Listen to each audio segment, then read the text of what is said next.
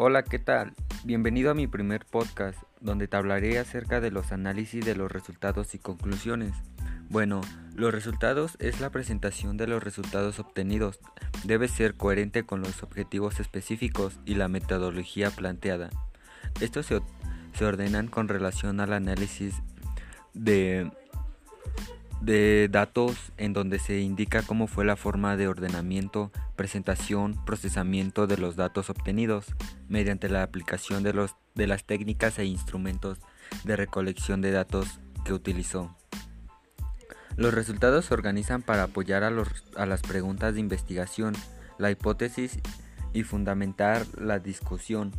De acuerdo al tipo de investigación, se presentan como texto narrativo en forma estadística, por otra parte, también hablaremos sobre la discusión de los resultados, que tienen dos propósitos.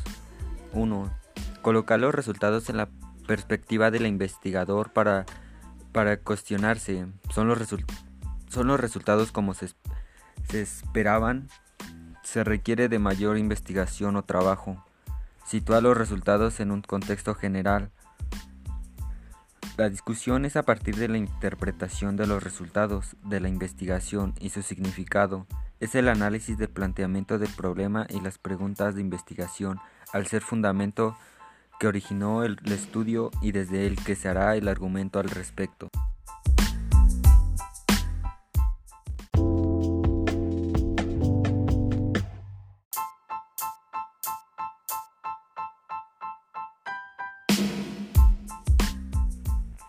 Pues sí, esta es la segunda parte de mi podcast que hablaremos de las conclusiones. Las conclusiones es el propósito de la investigación para presentar de manera general de la forma integrada y sintética la investigación y argumentar sobre el significado de todo esto.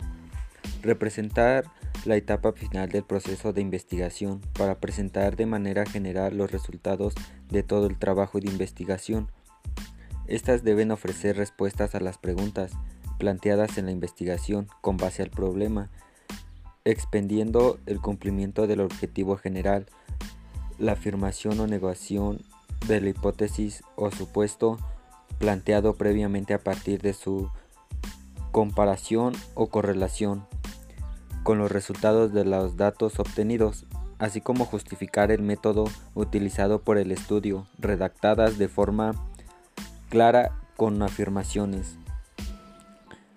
Es la última argumentación a la que se llega con los fundamentos en la información y análisis que se expusieron en el cuerpo del trabajo. También argumentaremos lo que son las recomendaciones ya que se considera en todos los ámbitos recomendado referencias y para la aplicación de la investigación en un problema determinado. Las recomendaciones se redactan de forma sencilla. Por último, hablaremos de las referencias bibliográficas. Se especifican todas las fuentes documentales que se utilizan como soporte a la investigación, libros, artículos, complicaciones, documentos, entre otros. Esto sería todo en este podcast.